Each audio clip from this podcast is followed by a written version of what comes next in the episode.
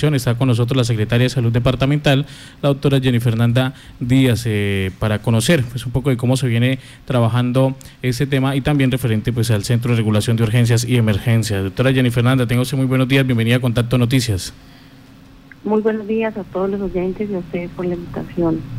Se presenta ayer esa situación especial eh, en una hora aproximada sobre las tres y media, cuatro de la tarde, varios accidentes e incidentes y esto pues hace que se note o sea visible un problema que se viene presentando y es el de ambulancias o falta de ambulancias para la atención de este tipo de casos. Bueno, sí, es importante hacerle saber a la comunidad que el Centro Regulador de Urgencias es simplemente una la gente llama y nosotros con los parques automotor que tienen las IPS pues atendemos la emergencia. como centro regulador de urgencia hacemos esa tarea constante y con oportunidad, pero desafortunadamente hemos tenido inconvenientes en que hay instituciones que todavía no comprenden que la norma cambió y que independientemente de si tienen habilitado atención prehospitalaria, si el CRUE los llama deben atender inmediatamente.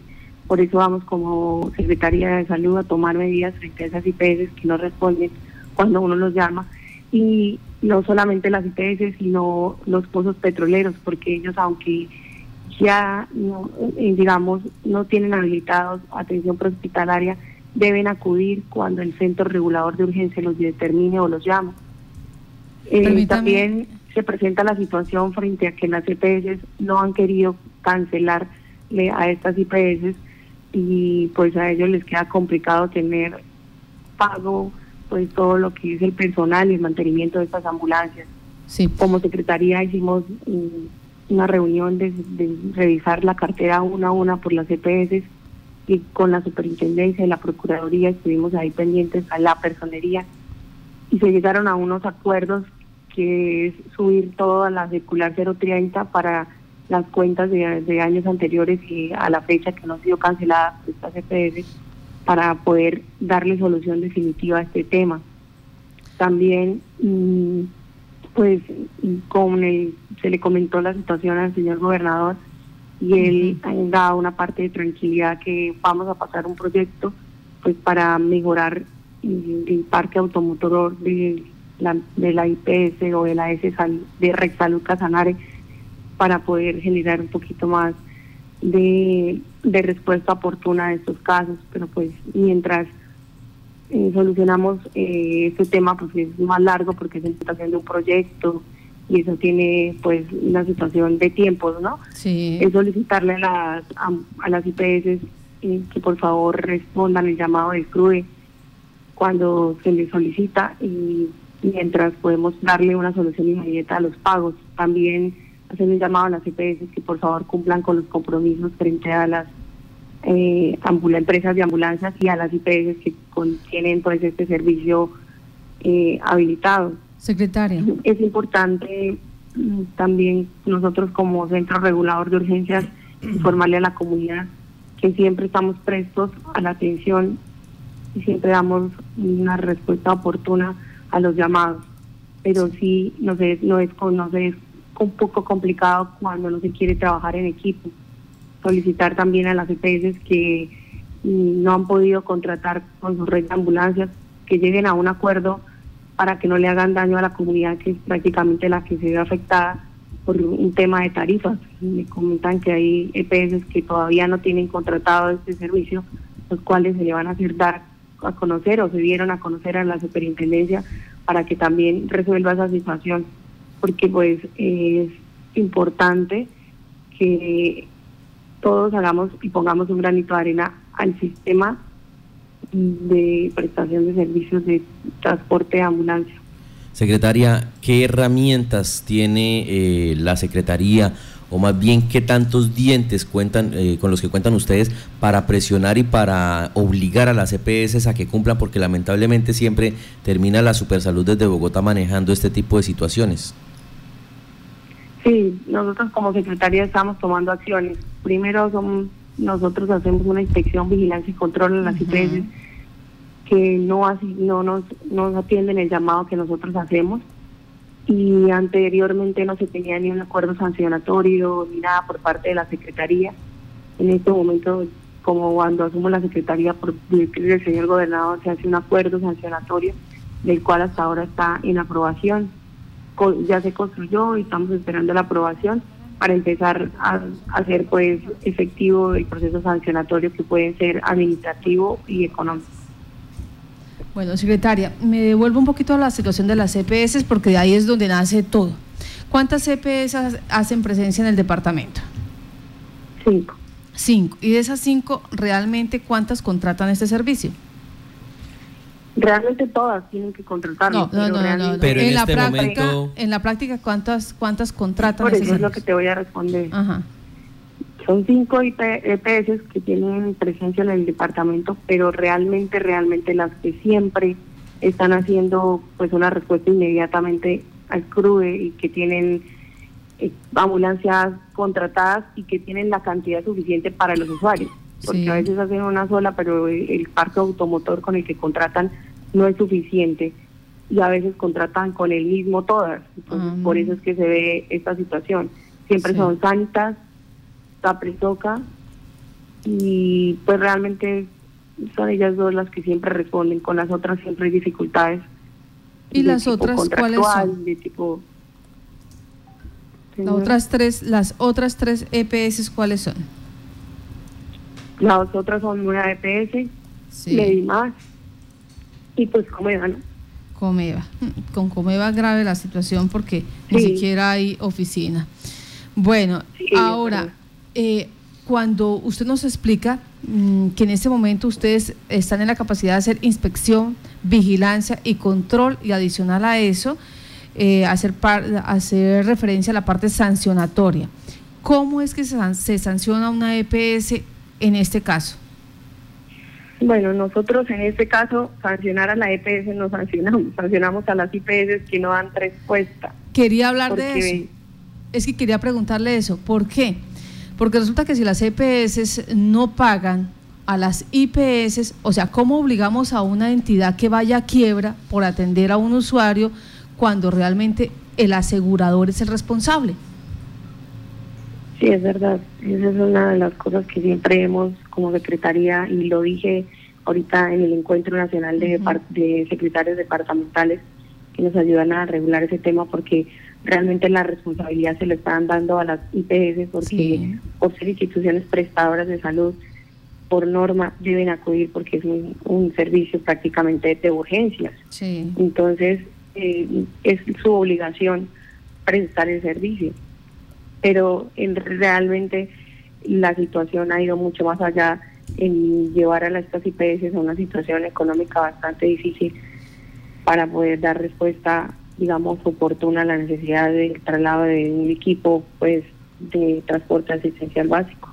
O sea, en ese Las únicas entidades que pueden sancionar a una EPS en este momento es la Supersalud, y uno como, como Secretaría de Salud pues informa a la superintendencia para que haga de o alguna respuesta y a veces soy consciente como secretaria y como profesional de la salud que no se hace nada.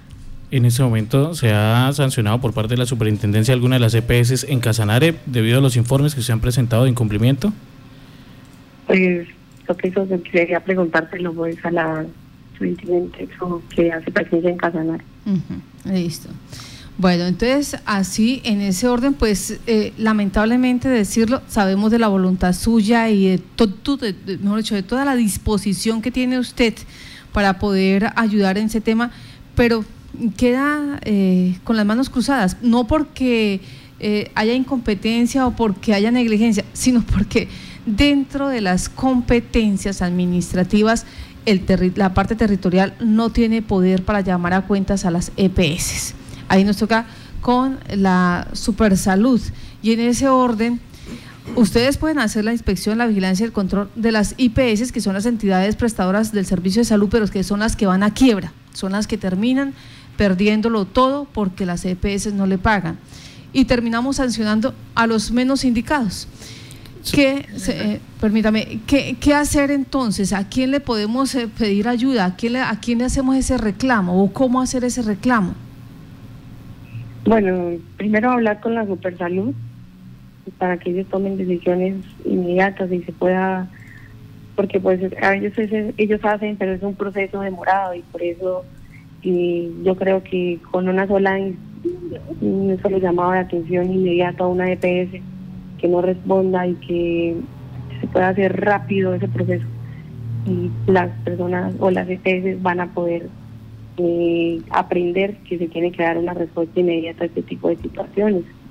Pero el mismo sistema no lo permite, digamos, en la parte de, inspección, vigilancia y control es demorado porque tiene que ser un proceso sancionatorio, un proceso eh, que tiene un paso a paso, un llamado de atención, bueno, una investigación, y bueno, todo el proceso, y por eso a veces se dilatan las situaciones y pues pareciera que no se hiciera nada, pero eh, realmente son situaciones que a uno como secretario, como eso lo habíamos ver la mayoría de secretarios a nivel nacional, que si se eh, regulara más normativamente este tipo de situaciones para nosotros como ente departamental y distrital, porque para los secretarios de distrito poder hacer una situación pues más profunda y sancionatoria y poder ver resultados a las IPS y a las EPS que no cumplieran más que todo a ellas no cumplieran con, la prestación de su servicio.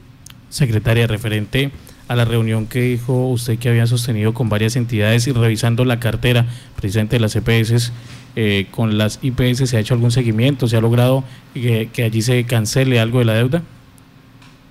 Pues ah, me llama la atención que como secretaria llegamos a revisar cartera a cartera por con las IPS y encontramos detalles que ni siquiera las IPS conocían que tenían que inscribirse como proveedores ante las ante las CPS para poder pagarles, ellos tenían las cuentas y se las devolvían porque no estaban inscritos como proveedores, pero tampoco les habían informado a las CPS cómo era este procedimiento.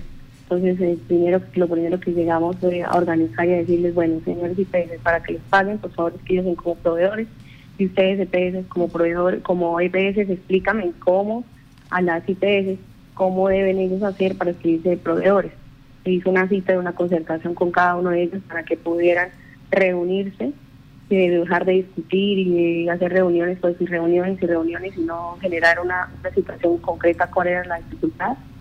Ya después de esto se les solicitó a cada una de las entidades presentar su cartera a las EPS con cada una de las situaciones particulares y a la Secretaría de Salud para nosotros mediante la circular 030 poder eh, presentarle a la superintendencia y decirle eh, estas estas EPS le deben tanto a cada EP, que presta servicio de transporte asistencial. Entonces, ahí vamos, que ahorita viene la, la presentación de la circular 030, en la cual la Supersalud estuvo con nosotros y dijo que desde ahí ella iba a hacer, a encargarse de pues, que estos pagos se hicieran acuerdos, pagos para ser efectivos y realmente generarle un pago a las, a las IPS. Bueno, pues secretaria, le agradecemos a usted, pero en Paderipor había otra situación. Sí, secretaria, eh, antes de, despedirla queremos pedirle una revisión a la situación, una denuncia que se hace sobre un paciente con epilepsia coyunturalmente hoy que se conmemora el día de esta, de esta enfermedad.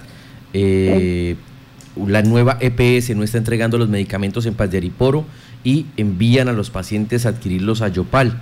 La denuncia la hace nuestro corresponsal Silvino Barrios en, en Violeta Paz de Ariporo sobre el paciente José Ricardo Leal, quien requiere de este medicamento para controlar sus ataques y convulsiones de epilepsia y pues al parecer la EPS no le está haciendo entrega de estos medicamentos. Se trata de nueva EPS. Sí, esa es una de las de las dificultades que manifestó la gente por escrito cuando tuvimos pues el, plan, la socialización de las mesas del plan de desarrollo y plan territorial de salud. Hoy precisamente como secretaria voy a hacer un llamado a la nueva PS, a Comeva y a Sanitas que no están haciendo presencia de medicamentos en por para que por favor eh, contraten la droguería para que los usuarios no vengan hasta Yopal simplemente por adquirir medicamento. Pues muchas gracias a usted por estar en Contacto Noticias y ahí sí vamos a pedir que nos ayude a hacer ese contacto con la super eh, de Salud para ver si ella nos puede, nos, allí nos pueden explicar esta partecita que tiene que ver con la contratación de ambulancias para la atención de situaciones de medicina general o accidentes de tránsito. Mientras haya el SOAT, nos decían ayer, o fue al menos el audio que, alcanzamos a obtener, mientras haya el SOAT, eh, la ambulancia va y recoge porque sabe que puede haber un garante que garantice el pago. Pero mientras no haya el SOAT, eh, lamentablemente no se dan por enterados y cualquiera diría, eso es inhumano, ¿sí?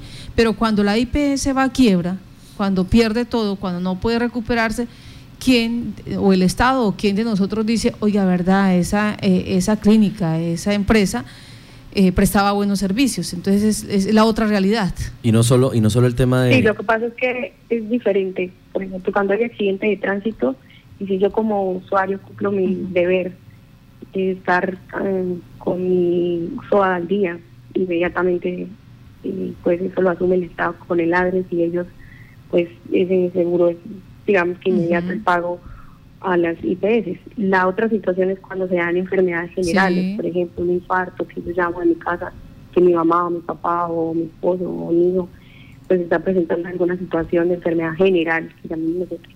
Eso es ahí donde lo, esa, lo deben asumir las EPS y, ahí es donde pues viene la situación en que las ambulancias se niegan a prestar ese servicio, que por norma no, no deben hacer, ¿no?